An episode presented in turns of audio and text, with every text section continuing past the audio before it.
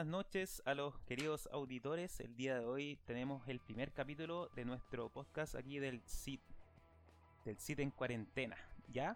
Y queremos contarle con quién estamos el día de hoy, siendo nuestro primer programa, nuestro, nuestra idea que la llevamos a cabo aquí en conjunto con estudiantes de la Escuela de Ingeniería y Telecomunicaciones del DUOC de la sede de Maipú, que son parte del CIT además. Quiero presentar, en primer lugar, al director de carrera de, de la sede de Maipú, a don Nelson Álvarez, nivel 7 en LOL, ¿ah? además.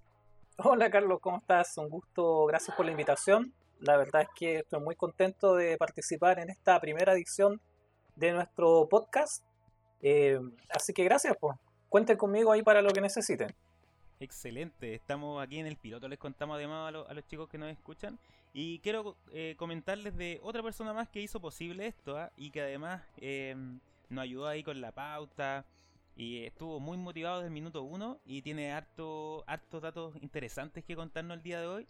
Don Víctor Aliaga, estudiante de ingeniería en informática que está en su cuarto año. Ya está por salir don Víctor, ¿no?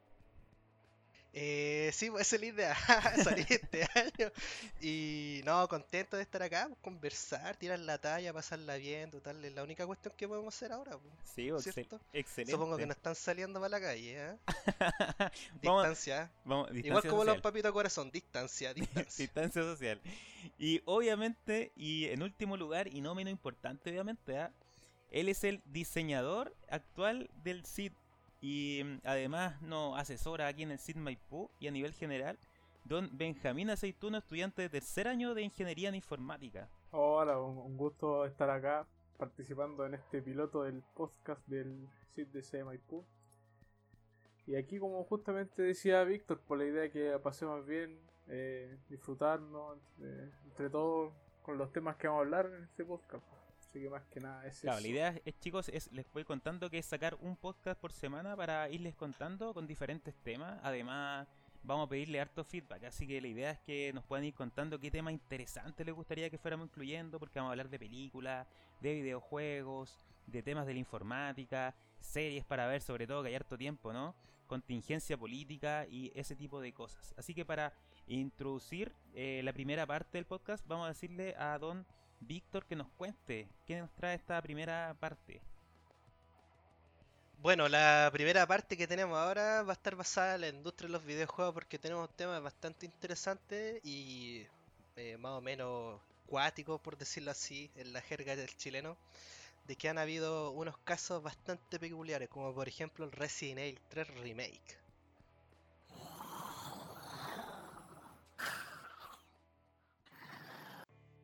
Un juego que se esperó mucho, ¿no? ¿Cuánto tiempo se esperó esto? Bueno, lo que pasa es que al principio, eh, cuando anunciaron el 2, eh, la gente pensaba que lo iban a sacar, pero nunca supieron cuándo. Si cuando mostraron el tráiler, creo que fue en la E3, no me acuerdo de qué año, la gente quedó así como demasiado impactada al ver eh, en primer plano a Leon Kennedy. Y ahí toda la gente sabía que iba a salir el juego. Entonces se suponía que iban a sacar el 3 sí o sí, que era un juego que lo iban a sacar sí o sí. Entonces se esperaba mucho ya que el Resident Evil 2 fue demasiado bueno y la expectativa y el hype era demasiado alto. Y cuando sacaron el 3 y se dieron cuenta de que el juego tenía muchas falencias, no sé si lo jugaron alguno de ustedes. El 3 yo, a mí me ha tocado verlo y debo decir que estoy eh, por descargar el demo, me gustaría. Pero sí debo decir que en muchos sitios de internet destacan eh, que, claro, integran un motor gráfico nuevo, ¿cierto? Está remasterizado, obviamente. En cuanto a gráficos, nada que decir. Pero, ¿sabe dónde viene lo, lo que es lamentable, podríamos decir, don Víctor? Eh, para hablar de ese tema tendríamos que retroceder a los años 90, 98 por ahí. Lo que pasa es que el Resident Evil 2 se, salió a la venta, si es que no me equivoco, en el 98 y el Resident Evil 3 salió el 99, pero acá fue un, problema de que, según los rumores, que eh, hay una historia detrás de fondo de que el Resident Evil 3 no iba a ser el mismo juego que, que sacaron. Me explico. pues. De que el verdadero Resident Evil 3 iba a ser el código, código Verónica, el código Verónica. Ah. Y por al- eh, parece que Capcom quería sacar el juego al tiro y, otra empresa quería que lo sacaran para PlayStation. Pero como no... Para PlayStation 2, perdón. Eh, Entonces hubo un problema ahí de conflicto y al final eh, sacaron el Resident Evil 3 como el que lo conocemos y se nota que se nota que es como que si fuera un DLC, no un juego completo, porque el Resident Evil 3 original es corto, igual que este. Pero este la caga más al no tener la, la- unas etapas que son como clásicas del juego. ¿me Sí, de, hecho, hay mucha gente. apar- que- Claro, dígame. eh, aparte de, de que cometieron los mismos errores que el original, eh, o eh, cometieron otros errores, que fueron sacar eh, escenarios que eran clásicos de- del juego original. Y ahí fue cuando la gente empezó a- decir palabras como estafa, como que se rieron de nuestras caras y todo eso. Oiga, y además que. Lo, lo que dicen, eh, o, lo- la gente que le tira como el, el odio, el hate al, juego, cuenta que había un sistema de toma de decisiones en el mismo juego, eh, que era bastante innovador para la época, porque ahora uno puede ver muchos juegos de toma de decisiones, con finales diferentes, y el típico que uno busca un final, ¿cierto? Hay un final más difícil de sacar que otro. Pero aquí literalmente lo caparon, pues cortaron esas partes del juego, entonces dejaron el juego eh, muy lineal. Y eso es lo que muchos han, eh, ¿cómo se llama? Han reclamado ahora en la actualidad. No sé si Don Benja ha podido ver algo del, del Resident 3. No, la verdad es que no. Nada. Nada todavía. Bueno, yo lo invito a descargarlo para que no- igual nos demos nuestras propias impresiones, pero de pronto algo que pareció ser eh, eh, muy bueno, muy prometedor, sobre todo por parte de gráficos, solo se quedó en eso, ah, lamentablemente se quedó en gráfica. Pero lo demás, en realidad, fue un- más un ¿Cuál DLC, sería lo-. Carlos, ¿cuál sería la, los requerimientos de hardware para poder correr este, este juego? Buena pregunta. ¿Lo pillé? Bu- Belleza. Buena pregunta, pero, pero tengo- tenemos la tecnología al lado, así que vamos, Sí, vamos a cachar qué onda. Vamos a Es tiro. importante para ver si tenemos una máquina que sea capaz de, de correrlo, porque una de las decepciones podría ser que, eh, que este remake eh, requiera una máquina demasiado potente y que no valga la pena la inversión Mira, no es en tanto. vista de que ha sido una decepción del año. No es tanto porque dice que tenéis que tener más o menos un Intel Core i7, lo cual es bastante común ahora. En recomendado, Sí, pues, recomendado. Sí, por recomendado. Sí. Una memoria, una memoria de 8 GB de RAM y una gráfica que puede ser una GTX 960 o si fuéramos en el área de la Radeon, una R9 280X o algo superior. Y el DirectX 11 que, que es como el estándar. Y 50 GB de disco duro, así que tampoco es tampoco pide tanto, además de estar disponible obviamente para eh, PlayStation y Xbox. Ah, muy bien, o sea, es multiplataforma. Sí. No, la verdad es que Resident Evil, yo me meto de puro de puro metiche nomás, porque no, no, no está dentro de los juegos que tengo en mi, en mi horizonte. En este minuto yo estoy explorando lo que tiene que ver con el LOL, que, que, que no tiene nada que ver, lo tengo súper claro. Pero sí me interesaba tener más o menos la vista de qué requerimientos de hardware se necesitan para ver si, si lo puedo instalar en la máquina que, que tengo. Sí, pues eh, digamos que un juego bien estándar, no, no se queda en eso, pero sí el lado de la decepción estuvo un poco por la toma de decisiones y además eh, hay un tema en que hay uno de los personajes, o no, Don Víctor me va a apoyar, hay uno de los personajes que no te persigue como uno hubiera pensado. Claro que, por ejemplo, a, mí me hubiera gustado, sinceramente, que como el juego es un remake, claro, lo puedes, eh, como dice la palabra, remake, lo puedes rehacer. No es como una remasterización que, como los Call of Duty, el Modern Warfare, que las remasterizaciones son prácticamente eh, igual a, lo- a los originales, pero eh, agregando mejores gráficas, técnicas, cosas así. Pero en el remake, eh, por ejemplo, a mí me hubiera gustado que Nemesis hubiera tenido una inteligencia artificial eh, a lo mejor parecida como la de, del xenomorfo de Alien Isolation. Ya. Hubiera sido bastante interesante eh, haber jugado un juego así. Oiga, y a propósito que lo mencionó, cuéntenos de Call of Duty Warzone porque está bien hype y hay harta gente que lo está descargando, está jugando. De hecho, usted mismo está jugando, ¿no? Sí, eh, tengo que admitir que estoy un poco viciado con, con el juego, porque igual eh, eh, a mí me gusta mucho el, el tema del Battle Royale. Ya.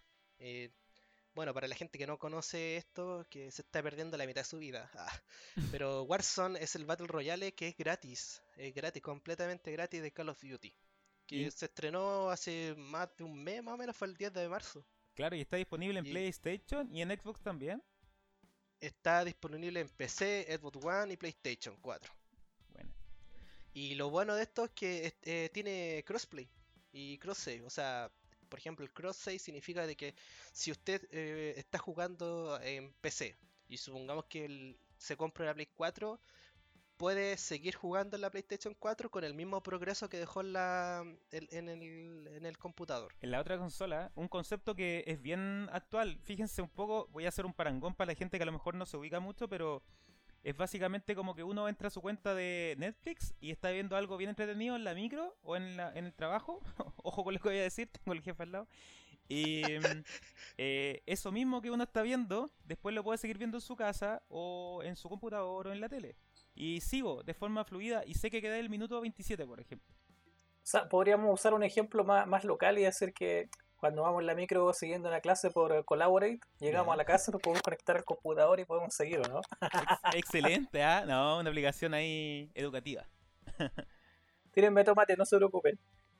Además tiene crossplay que se puede... Yo puedo jugar con, eh, en mi PC con alguien de PlayStation 4 o de la otra consola. Y de a poco el crossplay va siendo un estándar, ¿o ¿no, don Víctor? Que yo me he fijado que bastantes juegos desde hace un rato ya están haciendo eh, crossplay, porque básicamente mataba amistades, o sea, había gente que tenía un PC muy bueno, ¿cierto? Muy power, y de repente no tenía una PlayStation porque le gustaba más PC, pero ahora pueden jugar cruzado. Claro. Sí, no, eh, ahora no sé si será un estándar todavía, porque igual eh, es algo que todavía está fresco, por decirlo así, pero yo creo que en unos años más va a ser un estándar ya el crossplay, sobre todo los multijugadores, obvio. Va para ese lado, es como el- los mundos abiertos en su minuto, ¿no? Es que Claro. es algo que también las desarrolladoras pueden a- aprovechar para ahorro costo de servi- de servidor en específico. Porque pasa de que tenía que tener un servidor específico tanto como para Play, para Xbox y para PC. Algo de un juego que pues, se implementó eso hace poco fue Rocket League. que para el, el jugar partida con gente de PC Claro. y de Play. O Claro, es muy Sí. entretenido Rocket League para que Fortnite también bajar. tiene crossplay. Sí, pues también. Sí, y bueno, el- este juego Call of Duty Modern Warfare fue desarrollado por Infinity War, que hizo la trilogía original de Modern Warfare, y el, el Warzone, creo, está desarrollado por Raven Software, que hizo la saga de Jedi Knight, Jedi Academy y Call of Duty Ghosts. Claro, yo quiero aclarar algo para la gente que es más novata en cuanto a Call of Duty, porque debo decir que es una franquicia que a mí me gusta bastante, pese a no haber jugado el último último, pero los demás lo he seguido bastante de cerca y, lo, y me lo he terminado, obviamente. Em, en Call of Duty es una franquicia y como tal está desarrollado, valga la redundancia, por más de alguna empresa desarrolladora. O sea, no es eh, el típico juego que lo desarrolló la misma empresa todo el tiempo. De hecho, funcionaban, si quieren después buscarlo en YouTube, es bastante entretenida su historia. Un año desarrollaba una empresa y al otro año la entrega que venía, porque le estaba pidiendo eso a la empresa distribuidora, porque hay empresas que desarrollan otras que distribuyen, eh, lo desarrollaba. Entonces digamos que iban con una diferencia de un año, por eso hay eh, dentro de Call of Duty diferentes líneas, por decirlo de alguna forma, temporales. Claro, exacto, exacto. Y volviendo al, al tema, el juego tiene cuatro modos. A- ahora tiene cuatro modos, o sea, siempre ha tenido cuatro modos, pero lo van como eh, cambiando cada cierto tiempo. Está el escuadrón de cuatro que se llama Squad, está el trío, el individual y el modo saqueo dúo, que se juega de a dos personas. Oiga, excelente la... El, Ajá. el juego tiene aproximadamente 50 jugadores, los que caen en el mapa. En la partida son 150. ¿Y los mapas qué tal están? ¿Usted que lo ha jugado? Eh, es grande, no, es grande, es dema- eh, podría decir que uno de los más grandes de los Battle Royale, Ya. porque... No, Co- es, como es Fortnite? demasiado inmenso. En comparación con Fortnite, No, el Fortnite queda chico al lado del... De, de este, que se llama, es una ciudad ficticia que se llama Verdax. Verdax, algo así. ¿y tiempos de carga? Eh, no se demora tanto. Lo que pasa es que el, el emparejamiento del juego tiene un problema ya que eh, empareja según las habilidades del jugador que hostea la partida. Por ejemplo, supongamos que los cuatro eh, que estamos ahora en el podcast jugamos Call of Duty. Supongamos que usted, profe, es el mejor del equipo y usted tiene como, no sé, como 4.5 de ratio en- entre muerte y bajas que, que tiene. Si usted busca partida, Busca le va a emparejar con gente similar, o sea, buena, ¿me entiende? O sea, ocupa el no sistema sé. del matchmaking, que está súper común. Claro, es Ah, el, ya. em- claro, el emparejamiento. Y Sí. si yo tengo como 0,1 de ratio, por decirlo así, por decirlo así, ¿Sí? me va a emparejar con gente de mismo nivel, o sea, gente Claro, mala, ¿me entiendes? novata, claro. Y entonces el problema de esto es que la gente sabe que se dio cuenta de esto, entonces como que está abusando mucho de eso, o sea que por ejemplo la persona que, eh, que juega bien le cuesta eh, encontrar partida porque todos como que tratan de jugar como una partida mal para emparejarlos con malos y ganar la partida y tener la partida segura, Claro. ¿me entiendes? Se puede. Oiga, pero yo creo que eh, me gusta esa información, pero yo creo que se está guardando algo, po. se guardó lo mejor para el final, ¿o no? Porque creo que trae una noticia, pero para los que somos jugadores de año nos va a gustar mucho. De hecho, fue una sorpresa, ¿o no? Eh, antes de pasar a, a ese tema y de que, ¿Ya? por ejemplo, una de las cosas que se diferencia este juego de los otros Battle Royale es que tiene eh, una mm, mecánica fresca, por decirlo así, que es la prisión, que es el Gulag, donde, por ejemplo, si a usted lo matan, eh, la primera vez va al Gulag, en donde puede combatir con otra persona un uno versus uno, y el que gana vuelve a la partida. Y el problema es que cuando uno juega con mucho ping, eh, el Gulag lo termina perdiendo siempre. es lo, lo fome. Chuta, Pero el juego, no, el juego tiene sus problemas. Eh, ahora, de tantas flores que le tiramos, ahora vienen los puntos negativos. ya, sí, por la parte fome. Sí, eh, el juego, por ejemplo, tiene demasiados bugs, por ejemplo, que el paracaídas no se abre. Y nosotros con mi equipo hemos perdido una partida por esa misma lecera. Y lo que pasa también es que, por ejemplo, esto no es un bug, es un problema de desarrollo. O sea, es, un- es una mal, decisión de, de los desarrolladores. Es que, por ejemplo, si uno se tira del avión, abre el paracaídas y después cierra el paracaídas, uno empieza a caer con la pistola y uno le puede disparar a cualquier persona. Incluso puede caer una persona muerta por esto. O sea que igual la partida terminaría en menos de 5 segundos y no es la idea, pues. Claro. No, no, no pasa nada. la animación de la máscara de gas cuando se empieza a cerrar el círculo eh, afecta demasiado cuando uno está disparando y incluso puede perder una partida por eso. Pero también tenemos a los hackers. Acá es donde empiezo ya La parte a, oscura. ¿cómo se llama? a chorearme de que la- ayer cuando ustedes están en el torneo de LOL, yo estaba jugando una partida po, y, había- y con mi equipo habíamos matado a, a casi todos y quedaba una sola persona, pero estábamos nosotros en high ground como Obi-Wan Kenobi, ¿Sí? teníamos la partida asegurada Ya. pero el loco no aparecía por ningún lado. Y si está fuera del círculo, él eh, eh, debería morir, ¿me entiendes? Por el gas. Si no tiene la máscara, muere al tiro. Y el tema es que no aparecía nunca. Y yo tenía Cell Revive y me revivía. Y después morí de nuevo porque el loco no apareció nunca. Y después cuando cachamos que el loco era hacker, se había puesto como vida infinita parece, porque estaba en, Ah. en una casa esperando que a los otros murieran y le diera la victoria a él. O sea, básicamente el tipo estaba farmeando cuático. Claro, así de cuático la wea. Qué También nos pasó que mm, en la partida de antes de ayer el helicóptero explotó de la nada, así estaba aterrizando y explotó de la nada, así. Y perdimos. Perdimos, Perdió. claro. Qué mal. Igual hemos ganado, por ejemplo, yo he gan- he ganado como 30 partidas ya, Ya, desde que se estrenó. bueno. Pero tendríamos más si no fuera por estos chistositos.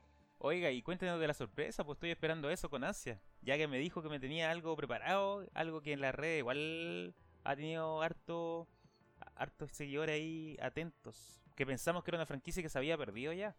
Franquicia que probó tantas tarjetas de video, ¿no? Que nos servía para hacer ahí. Oh, sí. ¿cierto? Yo creo que yo creo que esta noticia me hizo la semana. Lo que pasa es que Bueno. para los que no cachan y si viven en un mundo paralelo, eh, se va a estrenar en, en el verano, pero parece que es el verano gringo, que sería como en julio, creo. Claro, en nuestro invierno. que el, claro, el Crisis remasterizado. Para los que no cachan este juego, es que el original se estrenó el 2007. Y en esos años el tema de las tarjetas gráficas y los PC gamers no era como no era tan habitual como ahora, ¿me entiendes? Pero cuando se estrenó este juego, este juego como que le hizo como una reinvención a la industria del videojuego, o sea, la industria de las tarjetas de video. Cuando se, se estrenó este juego, la mejor tarjeta de video del mercado, que creo Sí. que era la 8800 GTX, De Nvidia, eh, claro. no podía correr el juego fluido. No, de hecho, varios nos dimos de cabezazos por lo mismo. invertimos las lucas de la vida en eso. Sí, pues sí, el, el- el juego era muy cototo. eh, eh, un juego.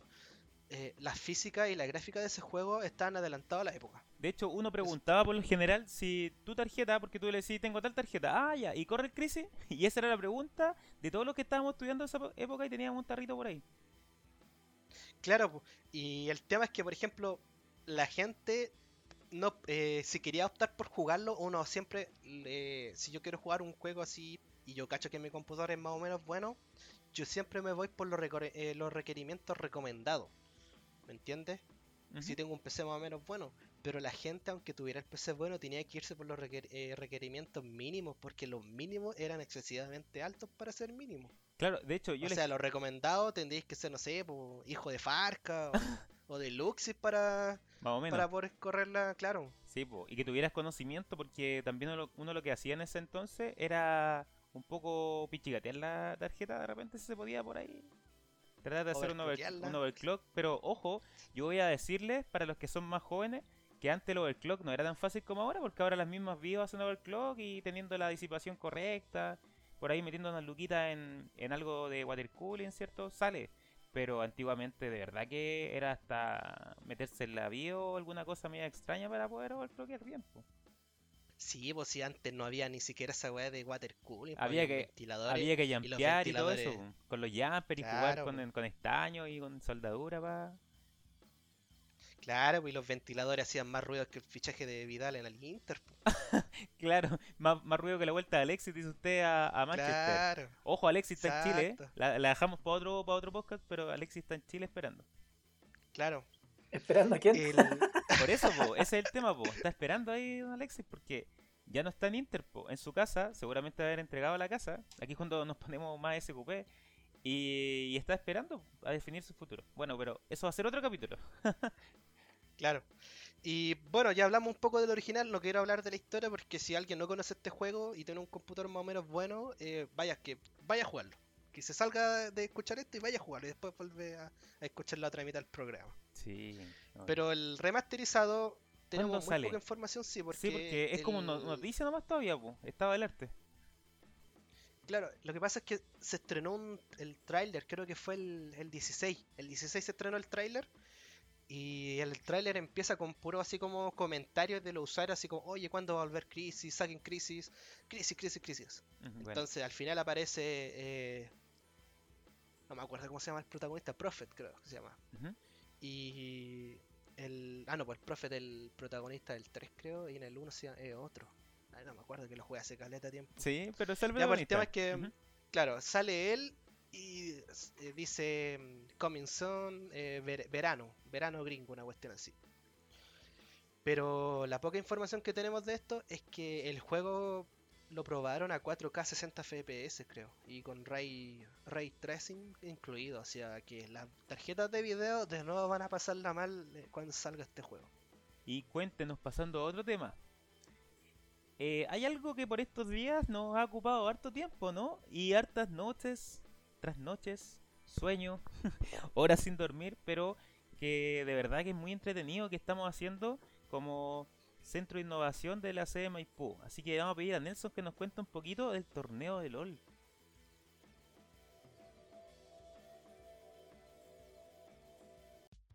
Gran experiencia ha sido el torneo de LOL que hemos estado transmitiendo totalmente en vivo a través de YouTube, de nuestro canal del SIT, SIT Maipú en YouTube. Eh, no sé qué les ha parecido a ustedes, pero yo por lo menos lo he pasado muy bien. Ha sido una experiencia absolutamente nueva para mí, eh, particularmente porque yo siempre veía a los alumnos y escuchaba que jugaban LOL eh, de repente en más de alguna clase les tenía que llamar la atención y pedirles que, salieran, que dejaran de jugar para que pusieran atención en clase. Y, y algo sabía de que era muy bastante adictivo, por decirlo de alguna manera.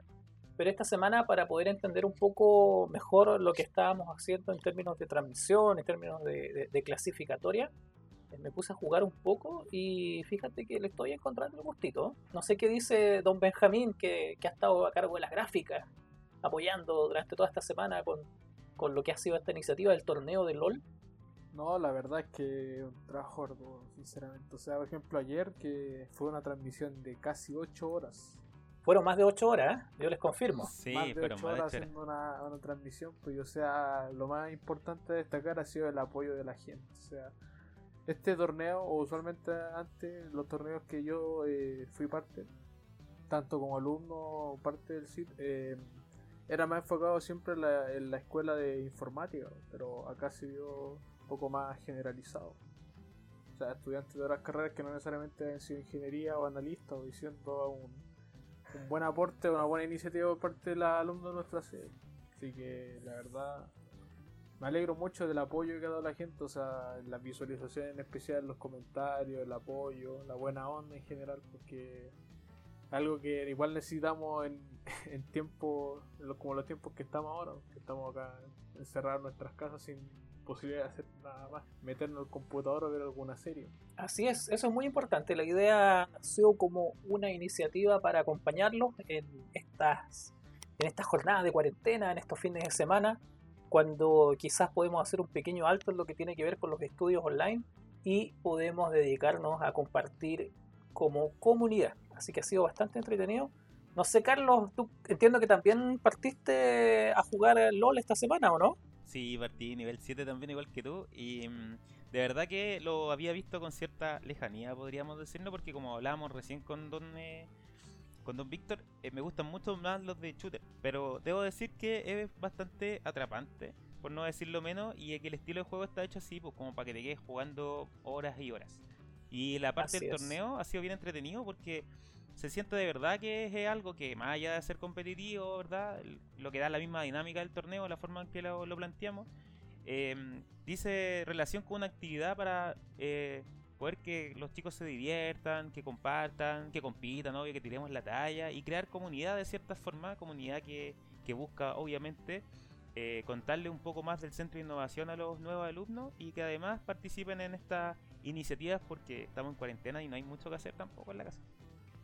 Así es. Mira, fíjate que fui a buscar el dato a nuestro panel de YouTube y 8 horas y 6 minutos estuvo al aire la emisión del día sábado, eh, que nos permitió también superar los 100 suscriptores en nuestro canal, así que estamos muy contentos. Por ahí va variando, ustedes saben que de repente se agrega uno, se baja otro, pero ya estamos en más de 100 suscriptores, lo que nos tiene muy, muy, muy felices. Hoy día vamos a la. Bueno, mientras estamos grabando esta emisión, eh, vamos a tener también, eh, probablemente en el próximo capítulo, ya conocimiento sobre qué pasó con la final. Fíjate que, que estamos a minutos de, transmitir la, la- la gran final, donde hay dos equipos que van a disputarse el cupo para defender a la sede en un torneo intersede que se va a llevar a cabo la semana del 24 de abril eh, y los equipos son Hatch y un nombre muy particular que se llama los Tularga Teens. Así que vamos a ver quién gana. Y lo más divertido es que el profesor Carlos es el que tiene que mandar el correo electrónico con el nombre del ganador. Así que está cruzando los dedos para que Hatch sea el ganador y así no tenga que dar explicaciones. Aparte que es más rápido escribir hatch. solo eso, solo eso. Claro. También contarles que eh, estamos abiertos a sugerencias. ¿ah? Hay gente que ha pedido torneos de Fortnite, torneos de CSGO, torneo de PES, conversamos en algún minuto. Eh, y por supuesto que las puertas están abiertas también para que se sumen a la organización y a la ejecución de los mismos. Quizás en esta primera patita hemos tenido que empujar bastante y apoyar en lo que tiene que ver con la emisión, en lo que tiene que ver con la organización. Pero se han ido sumando eh, descubrimientos, como por ejemplo el caso de la tóxica, que ayer estuvo eh, casteando un buen rato, y se nos nuestro gran Se Felipe, claro, nuestro gran Felipe de Alemán, que junto con todos sus conocimientos y su nivel oro, eh, nos pudo ilustrar bastante sobre la mecánica del juego, muchas cosas que nosotros no manejamos. Y también eh, en algún minuto se sumaron otros profesores. ¿ah? Tuvimos ahí a José Villablanca y a Luis Esteban Saxton, que es además exalumno de nuestra escuela y nos contaba que él juega hace bastantes años, incluso tiene un, un team con, con solamente exalumnos, así que estaba lanzando el guante a ver si algún equipo quisiera enfrentarse a estos titulados y hacer quizás un torneo o una partida intergeneracional.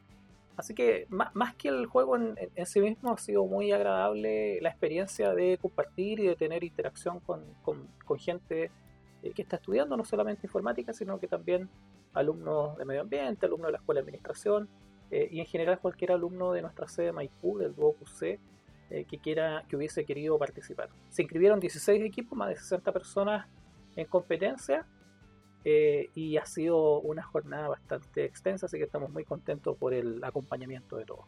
Oye, quiero, quiero aprovechar la instancia de hablarle de otro tema, tiene que ver con los tips para optimizar el rendimiento de tu computador.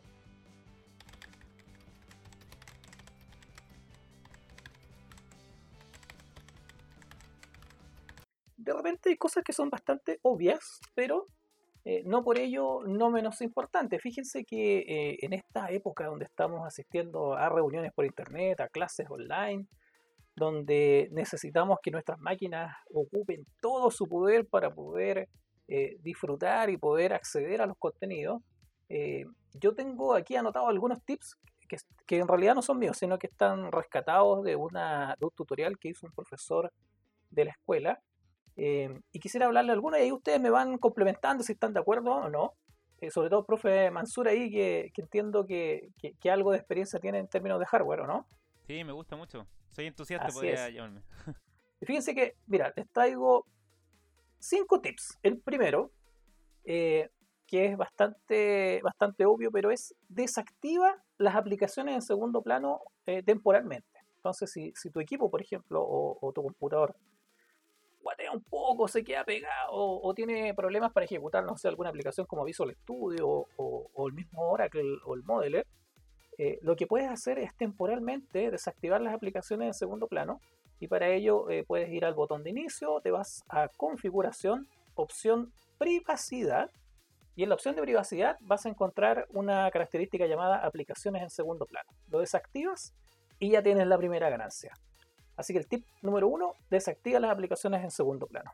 Tips número dos, fíjate que también puedes temporalmente, y esto es muy importante, temporalmente desactivar las actualizaciones de Windows. Fíjate que Windows en segundo plano eh, comienza a buscar actualizaciones y eso puede generar un consumo de datos. Por lo tanto, si tú estás usando un plan móvil, por ejemplo, para conectarte a tu clase, desactivar las actualizaciones marca la diferencia entre gastarte todos los gigas bajando el último parche. Eh, y para ello te puedes ir a inicio, configuración, nuevamente, y buscas donde dice actualización y seguridad. Y lo puedes pausar por 7 días. Terminados los 7 días, puedes volver a hacer este, este paso, porque siempre es importante que de vez en cuando, cuando tengas acceso a una buena conexión, haga la actualización. Así que no se confundan. No quiero decir con esto no tengan su, su sistema operativo eh, desactualizado, pero sí pueden desactivar temporalmente esta función. Y el tercer tips, el tercero de 5, es desactiva el uso de internet en segundo plano. Siempre hablando en segundo plano. Fíjate que de repente uno dice, ¿qué le pasa a mi computador? ¿Qué está haciendo? ¿Por qué se queda pegado? Hay muchas cosas que están en, en segundo plano, ahí un poco escondidas, que pueden estar influyendo. Y en el caso del internet en segundo plano, tú te vas a inicio, configuración, internet y red, uso de datos, datos en segundo plano y ahí tú puedes seleccionar una, una, casilla de verificación que dice siempre, es decir, siempre quiero limitar el uso de Internet en segundo plano. No sé, un Google Chrome que puede estarse conectando a Internet, un notificador de avisos de Facebook, eh, qué sé yo, Instagram o, o, cualquier aplicación que tú tengas instalada en tu computador y que pueda estar robándote estos pequeños gigas o megas que son súper necesarios para tener una buena eh, clase online. Cuarto tips, y ya con esto me voy acercando al final, el penúltimo es activa el modo de alto rendimiento. Ah, qué, qué maravilla decirle a tu computador, mira, actívate, ponte en modo alto rendimiento. Y para ello, basta con hacer clic derecho en el icono de la batería opciones de energía y te vas al centro de movilidad. O, bueno, te van a salir esas dos alternativas, ¿eh? opciones de energía y centro de movilidad. La primera vez en opciones de energía puedes crear un plan de alto rendimiento. Ahí cuando lo, lo, intentes lo vas a encontrar. Y el último tip, y con esto le, cedo la palabra a los panelistas para que, para que vayan complementando. La barra, eh, si vas a la barra de inicio, administración de tareas, puedes eliminar las tareas que estén consumiendo mucha red. Eh, si tú vas al, desde, la barra de inicio, esa que está eh, abajito en tu computador, y le das clic con el segundo botón y tratas de activar el administrador de tareas, vas a ver una lista de procesos que se están ejecutando y en la columna red eh, puedes ver quién está consumiendo datos. Entonces, por ejemplo, si tú estás viendo un video de YouTube y ese video te está consumiendo, no sé, un montón de megas, o estás escuchando, por ejemplo, una radio online y se te olvidó desconectarle y te das cuenta que eso está consumiendo muchos datos, lo puedes finalizar.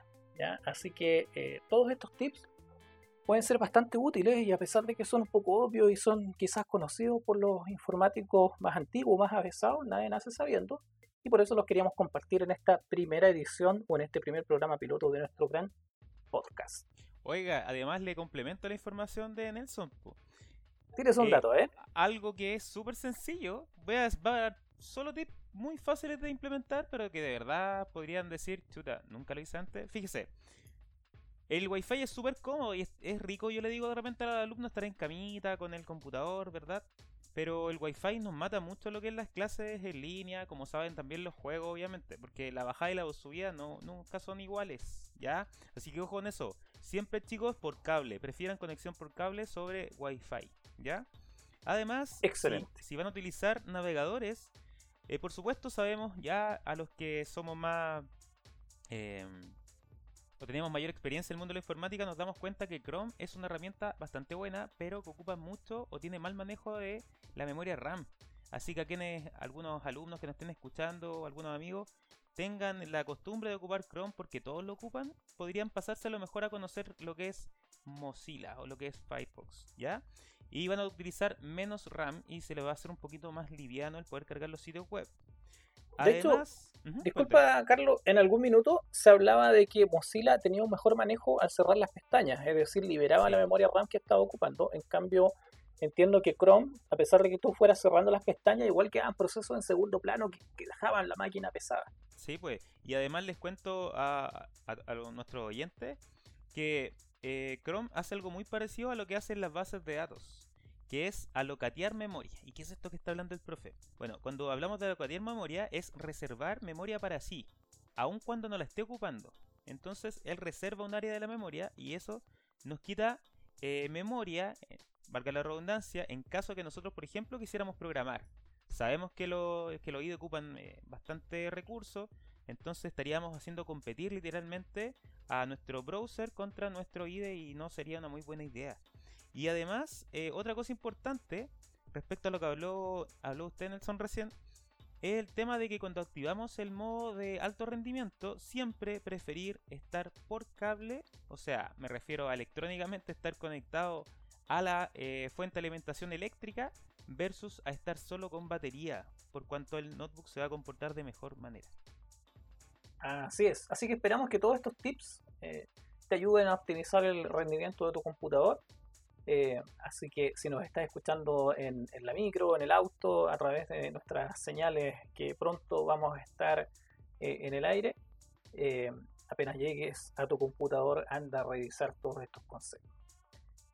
también los quería invitar a un tercer tema de mi parte, ya que tiene que ver con los 10 años del CITT o CIT, que significa Centro de Innovación y Transferencia Tecnológica. Fíjense que el CIT cumple este año 10 años eh, y no son, no son 10 años que han pasado en vano, lo que pasa es que si uno hace memoria, eh, se va a encontrar con antecedentes bastante curiosos. Por ejemplo, eh, el Centro de Innovación antiguamente no existía, por lo tanto, el director de escuela, el primer director de la Escuela de Informática, que fue el señor Roberto Barriga, buscaba en ese momento un espacio de aprendizaje extra programático donde los estudiantes pudieran reunirse, investigar, aprender por su cuenta diversos tracks o diversas tecnologías, desarrollando proyectos aplicados y guiados siempre por un docente o por alumnos más adelantados. Entonces, por ejemplo, lo que él buscaba era, ¿por qué si eh, hay algunos alumnos, no sé, de primer año, de segundo año, que tienen ganas de aprender a desarrollar un videojuego, que tienen ganas de aprender a hacer una aplicación móvil, que quizás quieren investigar un poco de robótica o a lo mejor actualizar sus conocimientos en redes y telecomunicaciones, eh, ¿por qué no lo pueden hacer si todavía no tienen esas asignaturas en su plan de estudio? Las tienen a lo mejor al final o lo van a ver recién en el portafolio de título cuando estén terminando su carrera. Entonces, que estos alumnos se junten en su tiempo libre, en forma voluntaria, en forma gratuita, con estudiantes de mayores de años más, más, avanzados, eh, o con algunos profesores guía que los vayan empujando, que les vayan dando algunos lineamientos. Eh, y eh, surgió el CID. Fíjense que antiguamente el CID no tenía sala, no habían eventos, no se generaban estas instancias como, qué sé yo, un podcast, un, un encuentro de videojuegos. Era, era un mundo donde no había sala, no había horario, no había profe, no había nada. Entonces, una de las estrategias que se implementaron para iniciar el CID fue destinar unos laboratorios del piso 5 de la torre que hay en Casa Central, de la torre corporativa de Duoc, para estos fines. Y, era bastante curioso porque uno iba al centro de innovación y eran puras salas vacías donde dos o tres personas se juntaban de repente y hacían algunas cosas. Y poco a poco esto se fue ampliando, se empezaron a generar eventos, un encuentro anual, competencias de defensa de proyectos, torneos de, bueno, hasta hace poco empezamos con torneos de videojuegos, antes con torneos eh, de distintas tecnologías. Em, y así hemos ido avanzando hasta que el SIT está presente ya en las 13 sedes donde está presente Duoc. En Concepción, en Melipilla, en San Carlos de Apoquindo, en Plaza Vespucio, en San Joaquín, en Padre Alonso de Valle, en Plaza Norte, en Plaza Oeste, en el mismo Maipú, en San Bernardo, eh, Puente Alto, eh, y un par más que se me puedan estar eh, ahí quedando en el tintero, pero son 13 las sedes donde está el centro de innovación. Nosotros estamos muy contentos y queríamos hacer mención a estos 10 años que se cumplen. No sé si quiere decir algo, don Carlos, con respecto a este tema. Sí, pues a propósito de los 10 años, eh, se vienen cosas muy entretenidas, aparte de este torneo de LOL que se está disputando y se va a disputar la final ahora luego, cuando grabamos este capítulo, ¿cierto? Y em, quiero contarle además que se vienen otras cosas entretenidas como la misma hackathon, pero ahora en versión eh, online. Así que eso es algo bastante novedoso, innovador, sobre todo para, para nuestra institución. Y esperamos contar con ustedes también. Así que mayores informaciones las vamos a ir entregando, obviamente, eh, cercano a la fecha del evento. Así como de otros entretenidos eventos que vamos a tener ahí, o tenemos ya en carpeta, por así decirlo. No, los puedo, no le puedo contar mucho para no embarrar la sorpresa, pero Esperamos igual seguir. Claro, no, no puedo hacer spoiler. Y a propósito de spoilers, yo le quiero preguntar a mm, Don Víctor si le gusta Emilia Clark. ¿Le gusta o no? Eh, guapa, sí, amor platónico. Puede ser, ¿cierto? Vamos a hacer, sí, vamos a hacer la introducción como no tenemos plata para comprar la intro, así que vamos a hacerla así. Tan tan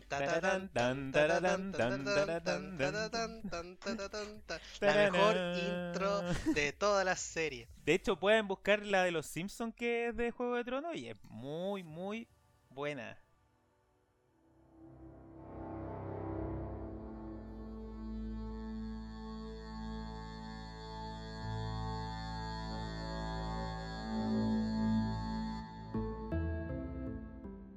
Vamos a hablar de Game of Thrones, Juego de Tronos, que se, el viernes, este viernes pasado se cumplieron nueve años del estreno de la serie. Se puede. acuático. Sí, pasar todo tiempo. Se claro, se cumplieron nueve años y para los que vivieron en otro planeta, en otro universo paralelo y no conoce Game of Thrones, eh, bueno, Game of Thrones es una serie eh, de fantasía y drama y fue transmitida por HBO y fue creada por David Benioff y DB Ways, que nos eh, son no, no, cacho muy bien los trabajos aparte de Game of Thrones que tienen. Pero también el año pasado, el 14 de abril se estrenó la octava temporada que fue como la más la que dejó la cagada, podríamos decirlo, en buen chileno. Sí, literalmente. Los mejores momentos de la serie, eh, a mí me cuesta así como decirlo de una manera como más eh, como, como los otros espectadores, ya que yo me vi la serie en una semana antes del estreno de la octava. Yo debo decir El que tema, sí, pues, en DirecTV. Oye, pero ese- ese daban- hombre no durmió, ¿ah? Estuvo viendo la serie. con Game of Thrones, y mm, uno podía verla igual capítulos continuados todo el día, literalmente. sí, lo que pasa es que, mira, voy a contar mi historia. Oye, que pero no dormiste en ese periodo, ¿no? eh, ahora, ahora voy a explicar eso. A ver. Esto pasó un día sábado. Quedaba exactamente como una semana, una semana, no, a ver, eh, siete días y, no, ocho días, perdón, ocho días para el estreno de la octava temporada. Y a mí siempre la gente, todo, eh, hace como, desde que se estrenó la serie, la gente, mis amigos y mis amigas me decían, oye, ve la serie, es buena. Y yo así como, puta, me da paja, bla, bla, bla, bla. Ya, el tema es que ocho días antes de que se estrenara la última temporada, yo estaba haciendo zapping en, en el cable, en BTR, y de repente pesco un capítulo de Game of Thrones.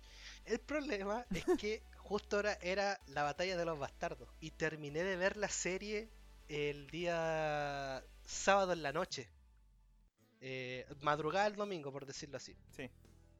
A unas horas del estreno de la octava temporada. Entonces quedó justo a tiro. Entonces, yo en esa, yo en esa semana yo no, no fui al, eh, al no fui a clase. me quedé viendo toda Ahora me wea. explico, ahora me explico. Claro, ah, y yo, yo en ese semestre yo tenía clase con usted, profe. pues, y sí justo sé, sí, bueno, Y sé que Ramo también. sí, y, Está bien, está bien. ¿Para qué le iba a darle explicaciones? Pues sí. Era Game of Thrones. Y el tema es que, por ejemplo, yo pasé toda la serie en una semana, entonces como que digerí tanto contenido y tantas emociones que no, sab- no sabría tener como una misma opinión que otra persona que la vio en los nueve años que se transmitió. ¿Me Mm. entiendes? Sí. Entonces, pucha, a ver, para mí la serie está en mi top top 5 de las mejores series que he visto. Oiga, le, le cuento Independiente del final. Dígame. Independiente del final, sí, vamos a atacar ahí, sobre todo unos cafés que aparecen por ahí, unos envases. Oiga, yo le cuento que mi experiencia fue más o menos parecida con la serie. Yo estaba viendo lo que le decía, pues, un canal que el DirecTV, DirecTV eh, habilitó a propósito de, del estreno de una de las temporadas, no recuerdo cuál era, pero creo que era la penúltima. Em, porque la serie, todo esto, duró 8 años, como usted decía, y tiene más de 70 capítulos. Así que tampoco son tantos los capítulos como para no verlas de una. ¿Ya?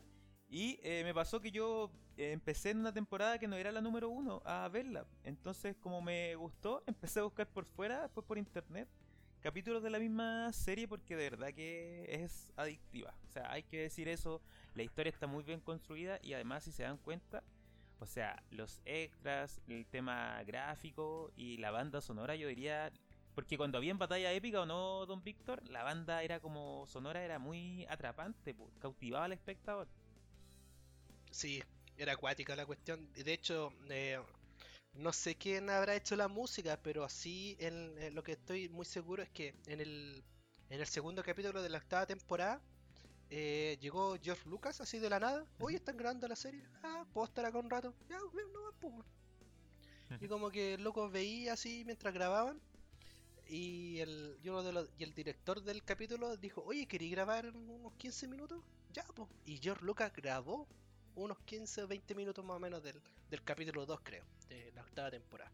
¿Pero él hizo de director o de, de qué hizo? No, El, el de director, claro, de camarógrafo ahí dio una indicación y todo esto. Qué buena, qué buena. Y de hecho se, se filmó en varios países la serie, ¿ah? ojo con eso porque utilizó eh, algunos castillos que obviamente ya quedaban, por así decirlo, en las ruinas, lo ambientaron igual y también construyeron. Yo les quiero además dejar recomendado que en HBO de repente están, no, no sabría decirle ahora porque ya yo la vi hace rato, pero hay un documental de la serie y hay un documental que muestra sobre todo el final, cuando leen, leen los últimos guiones. Así- Ah, la así- última la última guardia creo que se llama. Sí, po, y se dan cuenta de que de quién mata a, a la principal, pues de quién mata a la Emilia Clay, así que a Daenerys. Así que se dan cuenta de Y el- eso la- y una sorpresa. La atraviesa con el con el cuchillo. Sí, pues. Y la persona justo que estaba con ella, así que fue dramático por decirlo menos. Pero vamos sobre el final, po, sobre el final de la serie, ¿qué pasó? Ah, eh, antes de eso, quería comentar con Ah, eh, Don Nelson y Benji, no sé si ya vieron la serie. eh, debo confesar que he visto pocas series. Yo soy más, más de. O sea, he visto series. He visto por ahí Good Doctor o, House of Cards, que es una serie que yo me las veo de una, igual que como dices tú. Pero me he resistido a ver Juego de Tronos, donde veo que hay tanto fanatismo. Yo, como que trato de, no verla, porque si no, tengo claro que me voy a quedar pegado. Voy a estar una semana sin ir a trabajar. Entonces, como no puedo darme ese lujo, prefiero evitar estar esa semana sin dormir y, y no la he visto. Pero sí lo tengo ahí eh, dentro de mis pendientes que hay que verla. Sí, yo creo que tiene, tiene que anotar. ¿Y usted, don Benji? No, pero a mí en en lo personal, o sea, tema de serie, sí, o sea, yo, yo he visto serie y todo eso, pero... O sea, por ejemplo, eh, una de las series que me recomendaron mucho y que me vi recién hace un par de meses fue Breaking Bad, o sea, que una serie ya de 2008 más o menos, y recién la vi hace, hace un par de meses atrás. Y Game of Thrones sí, o sea, opino como lo mismo que Don Nelson, del hecho de que tanto fanatismo y aparte de que ya sé de que mencionaron que el- hubieron problemas con la última temporada, es como que yo no... No, o sea, podría disfrutar algunos capítulos y todo, porque, o sea, eh, como todo copiano, por nomás por el fanatismo que generó, aparte de los memes y todo, Ah, eh, también. yo saqué la intro Y verdad que usted tiene un canal de YouTube por ahí que sube sube video, ¿no? Sí, sí, ahí subo. subo Dígalo, pues, ¿cuál es su canal? Benji, literalmente, o sea, ese es mi. Lo, tengo, tengo así nombre acá en Discord. Benji en- con Y y con dos. I al final. Sí. Benji, para Excelente. que lo vayan a buscar. Eh, Es graciosa la historia de mi apodo, pero creo que la podría contar en algún Otro. ¿Cuántos seguidores otro tiene? capítulo. No, tienen como 50, 40, Ah, por ahí, no igual, me sí, pero, o sea, no, no busco tanto tener tantos seguidores, sino más que nada es como subir videos tipo casual, nomás compartir con mis amigos, conocidos y tal. Pero tema de edición y eso me manejo bien y me gusta, o sea, he dedicado harto tiempo a editar eh, y tal, ciertas cosas. Bueno, oiga, y sobre el final. Bueno, el, el, el- mi top 5 de capítulos son eh, La Larga Noche, Ya. The Long Night, que es de la temporada, de la última, el episodio 3. Se vio como lo orto. ¿Por qué, oiga? El cuarto, que como estaban de noche, eh, Ah, aparte le, le agregaron otro filtro, creo, a la edición y no se veía yo, nada. me, o yo me acuerdo que, que también me llamó la atención. De hecho, pensé. Al principio pensé que era de las primeras temporadas porque. o sea, visualmente, para que se hagan una idea, Ga- Game of Thrones es algo súper eh, bien tratado. Para los que vieron El Hobbit o para los que vieron eh, ese tipo de película, El Señor de los Anillos, digamos que el tratamiento visual eh, tiende a ser más o menos eso, con lugares abiertos, campos hermosos, sierras nevadas, ¿cierto? La pared de esa de, de hielo gigantes, ¿verdad? Pero esa, ese episodio en realidad no... Nada, po, ¿no? Totalmente no, pero se vio súper poco. Sí, y el cuarto es Blackwater, la batalla de Blackwater cuando Tyrion Lannister guía al ejército.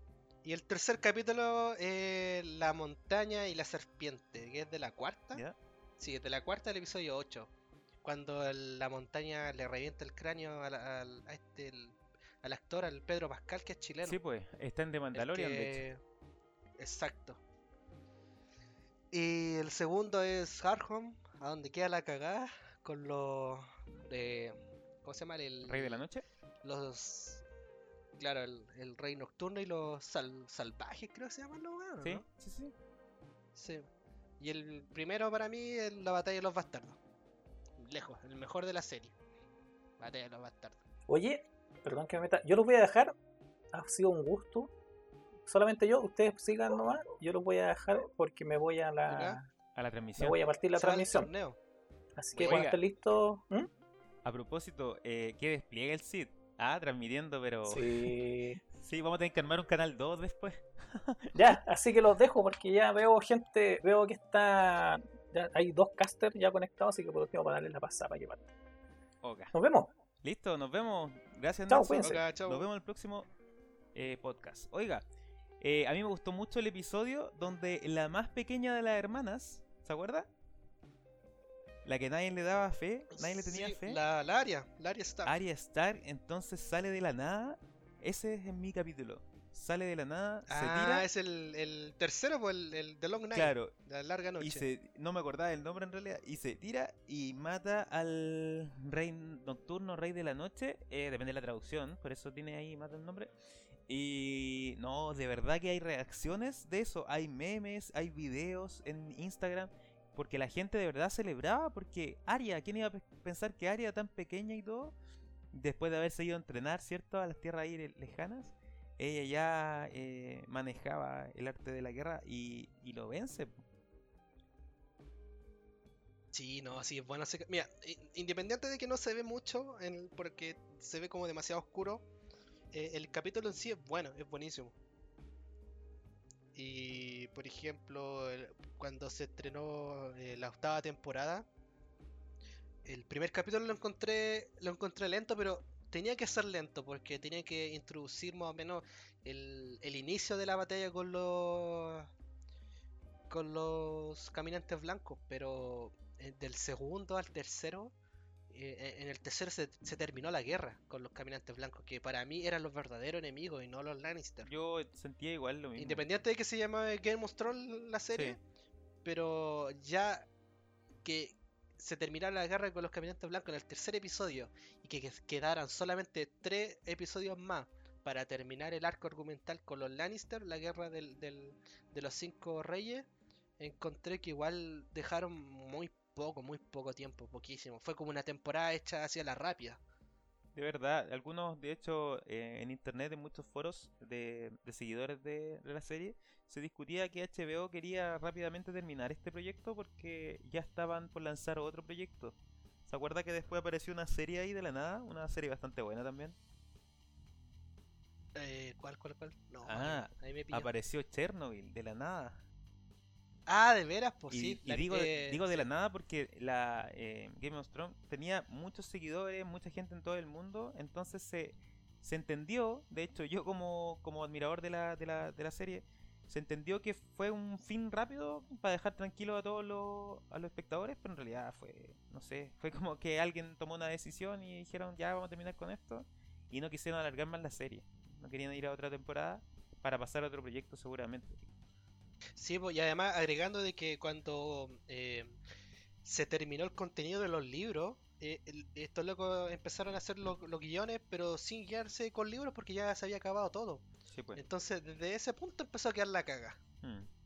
Oiga, y de hecho un tip curioso que está eh, haciendo memoria del mismo documental que le hacía referencia de HBO, eh, fue la serie más cara de producir, obviamente hasta el momento, pero fue la serie más clara, o sea, más cara de producir, porque El, el capítulo 3 de la octava temporal, que está en mi top 5, la, la larga noche, costó como 15 millones de dólares, creo. Claro. Así que eso, po. oiga, nos vamos a otra, po, a una serie un poquito más con corte informático. Le vamos a pedir también a, a Benji que nos cuente si la ha visto y, a- y a Víctor que yo sé que le, que le gusta. De hecho hay un ramo por ahí que a mí una asignatura que me toca dictar y hay un capítulo donde la, eh, tocan la temática. Que de verdad quiero verlo Sí. porque no, no he visto ese capítulo y me dejó intrigado. Que estamos hablando de Silicon Valley. Silicon Valley, claro. eh, bueno, la, la serie se estrenó en el 2014 y se trata más que nada de un, de, de un eh, cabro, por decirlo así, ¿Se puede? que se llama Richard, pero del- de, de un momento a otro el, el protagonista Richard crea un algoritmo demasiado bacán. Pero él no, no sabe lo importante que es su algoritmo, pero los locos que están así como en las altas cúpulas de la informática cachan el potencial de este algoritmo, entonces le empiezan a ofrecer plata. Y al final el loco, eh, para no hacer tanto spoiler, el loco eh, no se lo vende a, nadie y empieza a trabajarlo él mismo para hacer algo más importante. El tema es que en el transcurso de la serie aparecen eh, inversionistas chantas, Sí. aparecen personajes eh, que llegan con amistades, así como, oye, seamos amigos, pero era para robar nomás el- la idea, ¿me entiendes? El creador de la serie es Mike Young, creo que así se pronuncia, Sí, sí, y bien. fue el creador de Beavis and Butthead, por si... Ah, y también de los King of the Hills. ¿Se acuerda? Exacto. El rey de la colina. El de Eh, Fox. claro, y, Mm. y el, y, y el humor que tiene la serie es demasiado bueno. De hecho, esta serie a mí me impresionó porque cuando yo la vi dije, ya, mira, voy a ver el primer capítulo. Si no me gusta el primer capítulo, que generalmente el primer capítulo siempre es como flojo, por decirlo así. Claro. Y no, me, me encantó. Los guanes tiraron toda la carne en la parrilla en el primer capítulo y se notó. Bueno, La serie eh, tiene seis temporadas, ya. pero lo que más me gusta de la serie es que en la primera temporada tiene ocho capítulos, la segunda, la tres, la cuarta y la quinta, no, la segunda, la tres y la cuarta tienen 10 capítulos. La quinta tiene 8 y la última, la 6, tiene 7 capítulos. Y duran media hora. O sea que perfectamente podría uno vérsela en un mes o dos meses. Y de hecho no es es larga perfecta la para serie la para nada, es corta. Es perfecta para la cuarentena, ¿no? Un recomendado diría usted, Víctor? Exacto. Sí, po, recomendada la cuestión. Sí, po. y con la temática informática, así que ahí para, para los amigos que Sí, nos están escuchando, que están en la casita. El capítulo que usted decía, claro, eh, me cagué la risa porque cuando los locos querían que- eh, querían hacer algo. No voy a decir spoiler, pero Sí, los pues, locos querían sí. hacer algo y no sabían cómo hacerlo. Entonces viene una persona y dice, ya, hagámoslo con Scrum. Y como que locos, ¿y qué es esa wea? Así, no cachaban muy bien. así. Son secos programando, pero como que tienen muy. eh, una. Tienen como muy pocas nociones de- del área del negocio, del- de la parte más administrativa. En, Sí, la pues. informática son secos. Y en la última temporada yo me cagué de la risa porque eh, aparece una persona que quiere invertir y esa persona está vinculada con cierto personaje que apareció en este país en el año 73 y dejó la cagada en el país. Y lo Ah, ¿en nombra. serio? ¿De verdad? Sí. ¿Y sí, quién es? lo Cuéntelo nombra. igual, pues cuéntelo para... El dictador Pinochet. Y, ¿Aparece? y una. Sí, o sea, no aparece, pero lo nombran. Y uno de los personajes dice: No, no podía hacer negocio con este weón porque ejecutaban a personas en los estaños.